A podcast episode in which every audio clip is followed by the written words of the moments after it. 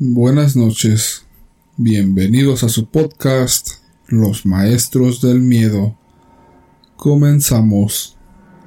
Esta historia es nombrada El desconocido. Como cualquier noche de mi trabajo había parado en un lugar de comida de la carretera. Entré al lugar y estaba bastante vacío. En la cocina estaba el respectivo cocinero y en el mostrador una mesera de avanzada edad. Me senté en una mesa, y a los pocos minutos la mesera se acercó para tomarme la orden. Me quedé observando el celular mientras esperaba mi comida. Estaba bastante hambriento. De un momento a otro una persona se acercó a mi mesa. Este lucía bastante normal, de mi edad y vestido no muy llamativamente. Cuando me dijo, Te ves como una persona muy interesante. ¿Puedo sentarme aquí contigo? Lo miré bien. Tenía su propio plato de comida. No parecía tener nada sospechoso ni que estuviera armado. Como soy de las personas que me gustan las sorpresas que la vida te presenta, lo invité a sentarse para que me acompañara. El muchacho se sentó frente a mí. Sin hablarme comenzó a comer de su plato. Justo en ese momento acercaron mi orden a la mesa. Estaba muy hambriento. Comencé a probar todo lo que había en mi plato. De un momento a otro el extraño empezó a hacerme preguntas. ¿Cómo te llamas? Pablo le contesté. ¿En qué trabajas? Soy camionero. Luego de varias preguntas, empecé a notar que sus preguntas eran cada vez más íntimas y precisas, mientras el extraño comía. Me hizo varias preguntas, las cuales fui contestando sin preocuparme, como alguien que conoce a una persona que sabe que no volverá a verla jamás. Lo curioso de todas mis respuestas es que contestaba con sinceridad.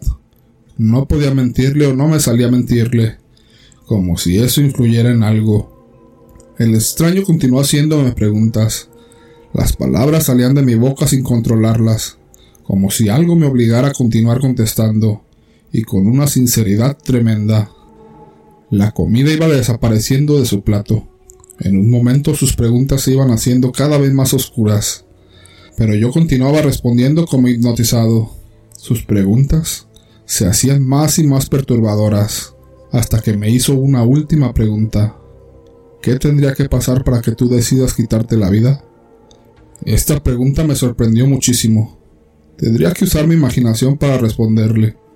Aquí me di cuenta que ya no sentía la obligación de ser sincero. Podía incluso mentirle. Me aclaró que lo que sea que yo dijera se cumpliría a la semana siguiente. Por dentro pensé, puedo mentirle con respecto a lo que debería pasar y obtener una gran recompensa. Pensé muy dentro mío.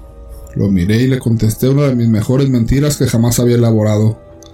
Total, si esto es real, mi recompensa será muy grande. El extraño escuchó toda mi respuesta. Luego se quedó callado por unos minutos. Me miró y se despidió saliendo del lugar.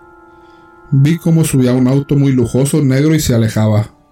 Desde aquel encuentro, ha transcurrido la semana.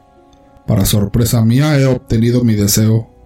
De un momento para otro todo se ha cumplido, pero algo raro siento en mi interior. No sé cómo explicarlo. Han pasado ya dos semanas luego de obtener mi deseo. Estoy siendo acosado por algo. Hace días Muchos de mis deseos se han presentado. Es como si algo supiera todo lo que me atemoriza, y mágicamente se presentan dichos miedos. Estoy sospechando que aquella conversación con el extraño no solo fue una conversación, y que esto no es coincidencia. Estoy bastante asustado. Para este momento han pasado ya dos meses. Estoy al borde de la locura. Ya no puedo salir de mi casa. Por todos lados veo mis peores miedos y fobias. Estoy pensando seriamente en acabar con mi vida para no seguir con esto. Así terminaba el video que dejó Pablo en su celular. Los policías retiraban del jardín trasero los restos de su cuerpo estrellado contra el pavimento. Se había arrojado de la terraza y su cabeza se había partido en pedazos. Los oficiales guardaban todas las pruebas de este suceso, mientras los médicos retiraban el cuerpo. Lo único que quedó fue ese video junto con todas las riquezas que de un día para otro Pablo había conseguido. ¿Y tú? ¿Estás dispuesto a invitar a un extraño si se presenta a tu mesa? Piénsalo bien. Para la próxima vez que decidas comer solo en algún sitio de comida,